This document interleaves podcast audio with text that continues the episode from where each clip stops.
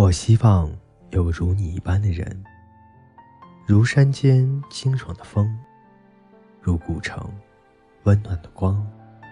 只要最后是你就好。今天，你路过了谁？谁又丢失了你呢？从你的全世界路过，我是风夕，欢迎你的收听。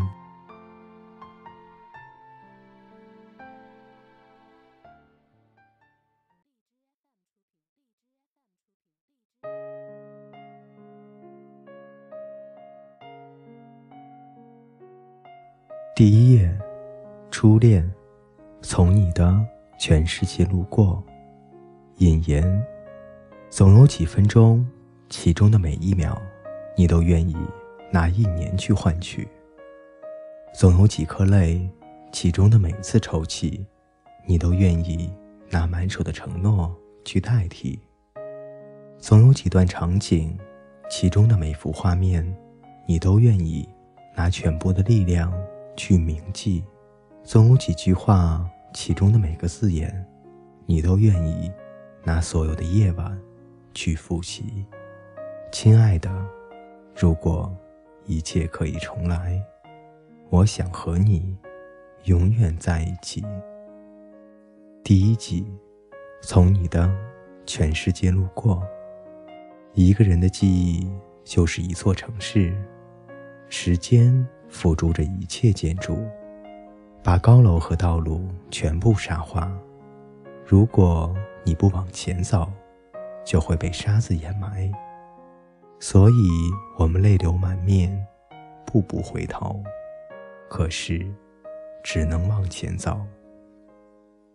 二零零四年的时候，心灰意冷，不想劳动，每天捧着电脑打牌，一打。就是十几个钟头，但我的技术很差，毫无章法可言。唯一的优势是打字快，于是创造了自己的战术，叫做废话流。一发牌，我就开始在聊天框里跟玩家说话。赤焰天使，你娘舅最近身体好吗？天使为嘛是赤焰的呢？会被炖熟的。你过日子要小心。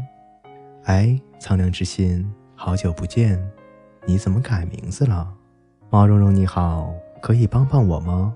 我膝盖肿肿的呢。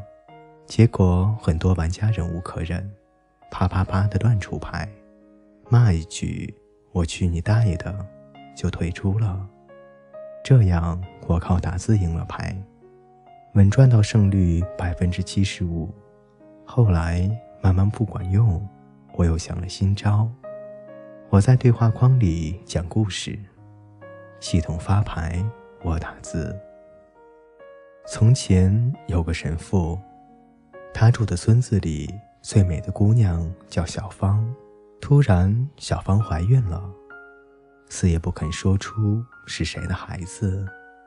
村民就暴打她，要将她进猪笼。小芳哭着说：“是神父的呢。”村民一起冲进教堂，神父没有否认，任凭他们打断了自己的双腿。过了二十年，奇迹发生了。然后我就开始打牌，对话框里一片混乱，其他三个人在嚎叫：“我弄死你啊！发生了什么奇迹？去你妹的！老子牌不打了！”你讲话能不能完整点？就这样，我的胜率再次冲到了百分之八十，废话流名声大振，还有很多人来拜师。我一看胜率都在百分之五十以下，头衔还全部是赤脚，冷笑拒绝。正当我骄傲的时候，跟我合作的毛十八异军突起，自学成才。这狗东西太无耻！他发明了属于废话流的分支诅咒术，比如好端端的大家在打牌，毛十八打出一行字：“大慈大悲普度众生观世音菩萨，圣洁的露水照耀世人，明亮的目光召唤平安。”如果你想自己的父母健康，就请复述一遍，必须做到，否则出门被车撞死，我去你三姑父的！